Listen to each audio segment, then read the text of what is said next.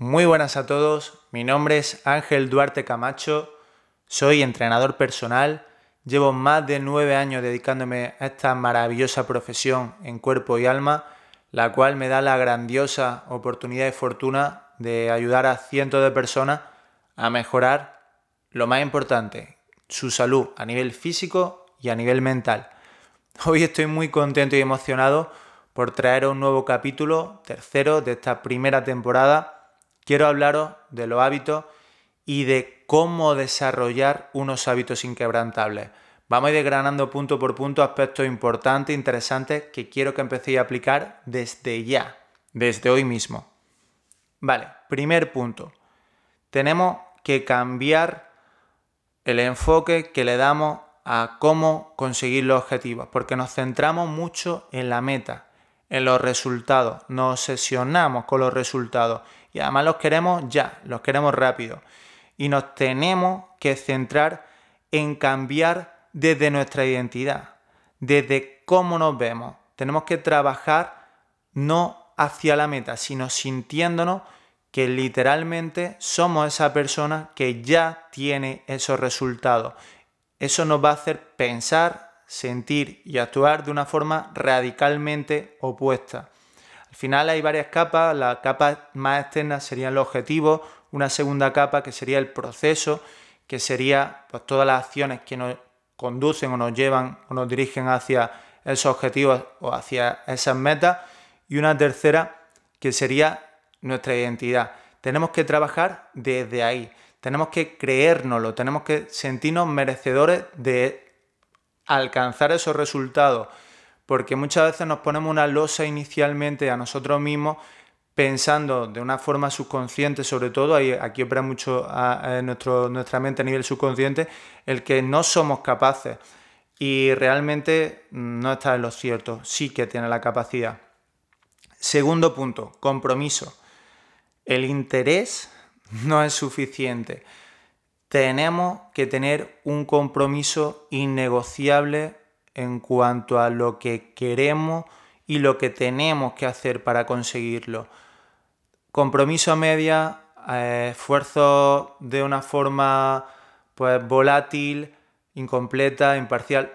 Mm, al final, como no tenga un compromiso sólido y tenga realmente hambre, gana y determinación de conseguir aquello que pretende, está muy jodido porque en un punto u otro va a acabar abandonando. Tercer punto, actúa. Tenemos que diseñar un plan, tenemos que visualizarlo, tenemos que trazar el camino y tenemos que tomar acción continua, de forma repetida y masiva. Es decir, cuantas más acciones podamos hacer y esté en nuestras manos hacer, mejor. Tenemos que encaminarnos hacia esos objetivos de una forma obviamente que nos conduzca hacia ello trabajando desde la acción. Desde la inacción no hacemos absolutamente nada. Al final podemos o bien no hacer nada, o bien retirarnos, o bien hacer lo ordinario, lo común, lo que la mayoría de las personas realizan, que al final pues son unos esfuerzos, insisto, ordinarios, convencionales, o podemos actuar a un cuarto nivel desde una acción masiva, haciendo aquí Gran Cardone una bestia eh, de la vida, un número uno como vendedor a un nivel global, muy muy reconocido, laureado, ya os adelanto que os invito, mejor dicho, a que le echéis un vistazo, tiene libros, tiene conferencias, tiene en sus redes sociales también lo podéis ver, comparte muchas cosas interesantes. Bueno, él habla de acciones masivas eh, de multiplicar nuestras acciones, las cuales nos conducen hacia el objetivo, multiplicarlas por 10. Es decir, si tú te marcas un objetivo y sabes que para llegar a ese objetivo X tienes que hacer X acciones, pues haz 10 veces más acciones de las que harías si te mm, ciñese a lo, a lo único o normal. En cuanto a al tema de la, del actuar, al final aquí es donde normalmente falla todo el mundo, porque muchas veces pues tenemos ese deseo, tenemos esas ganas, pero un deseo por muy muy, muy ferviente que pueda llegar a ser, si realmente no está acompañado de un plan organizado y de unas acciones, no podemos conseguirlo en la vida. Es obvio, ¿verdad? Bueno, pues tercer punto, actúa. Cuarto punto, piensa más en progreso, piensa menos en perfección. Está genial que siempre busquemos la excelencia en lo que hagamos y está muy bien que tratemos de hacerlo todo de la mejor forma posible.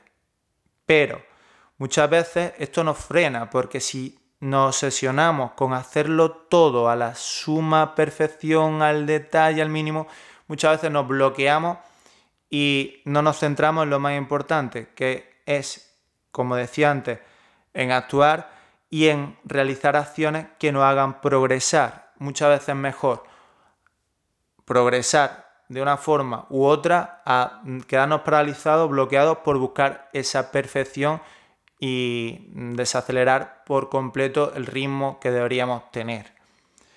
Quinto punto, aprender a actuar o a trabajar o a hacer sin ganas. Esperamos a veces que la motivación sea nuestro combustible, nuestro único combustible, el cual nos lleve a tomar pues, acción en lo que tengamos que realizar, ¿no? De, de lo que tengamos propuesto. Y al final, la motivación no siempre es la causa, a veces es la consecuencia. Es decir, si yo estoy realizando un entrenamiento que no me apetece porque no siempre me apetece entrenar, pero luego al realizarlo me voy a sentir bien y al sentirme bien y al haber hecho ese entrenamiento voy a tener unos resultados, me voy a sentir más motivado. Es decir, la motivación no será la causa, en este caso será la consecuencia. Así que debemos aprender a hacer las cosas sin ganas, porque no todos los días te va a apetecer pues levantarte temprano, hacer deporte, buscar hueco para el entrenamiento, comer de una forma determinada que es la que tienes que llevar a cabo para conseguir ese objetivo, mejora de composición corporal, por decir algo. Así que clave ese punto también. Sexto punto, piensa en el ladrillo, no en la pared. Al final la metáfora que hacía Will Smith, o al menos yo se la vi a él y me encantó, de una entrevista, no recuerdo con quién, hablaba precisamente de este punto, de que te centrases y centrase tu esfuerzo en cómo colocaba cada ladrillo, no en tanto en sí en la pared, en el resultado final, volvemos nuevamente a lo que decía al inicio, puesto que si vas poniendo con el mayor de los mimos, del cariño y del trabajo bien hecho y realizado, cada ladrillo al final sí que tendrá como consecuencia esa hermosa y maravillosa pared. Pero como te centres únicamente en el resultado y en cómo quedará esa pared, pues al final no va a conseguir trabajar desde lo más elemental, que ir sumando, que ir apilando pequeñas victorias diarias que te conduzcan hacia el éxito. Séptimo punto y último que quiero tratar hoy, la paciencia. Aquí sí que fallamos todo. Muchísimas veces nos dejamos llevar por esa inmediatez con la cual queremos tener los resultados y las cosas que de verdad son valiosas, que de verdad merecen la pena, requieren de una grandiosa y maravillosa virtud que debemos practicar, que es la paciencia. Lo que pasa es que en la sociedad actual, con el ritmo que llevamos, que vamos como pollo sin cabeza, queremos las cosas, las queremos además para allá y encima además sin, sin esfuerzo y nada realmente que merezca la pena, que sea de verdad valioso, se consigue de esa manera. Al final hay que trabajarlo, hay que madurarlo, todo en mayor o menor grado tiene su proceso y realmente tenemos que ser pacientes, tenemos que tener una fe, una perseverancia, una creencia en que somos perfectamente capaces de lograrlo, creernos merecedores de ello, trabajar desde ese compromiso, actuar, diseñar ese plan, visualizarlo, centrarnos en progresar, no en ser sumamente perfectos, no en bloquearnos en realizar todo como si ya tuviésemos que ser aquí los maestros, los más pros. Desde ese punto de querer progresar continuamente vamos a equivocarnos muchas veces, pero eso nos va a otorgar la maravillosa oportunidad de aprender y de además no volver a cometer el mismo error dos veces, porque aunque dicen que el ser humano es el único animal que se tropieza dos veces con la misma piedra, a veces el refranero popular, que encierra grandes verdades, también encierra unas creencias muy disfuncionales y un lenguaje bastante limitante. Tenemos y debemos no caer siempre en los mismos errores, debemos aprender de ellos y, tener paciencia, tener paciencia porque lo podéis lograr, lo podéis conseguir. Fijaros siempre en la gente que tiene los resultados que vosotros ya tenéis. Trabajar en crear un entorno saludable, un entorno sano que os potencie, no que os limite.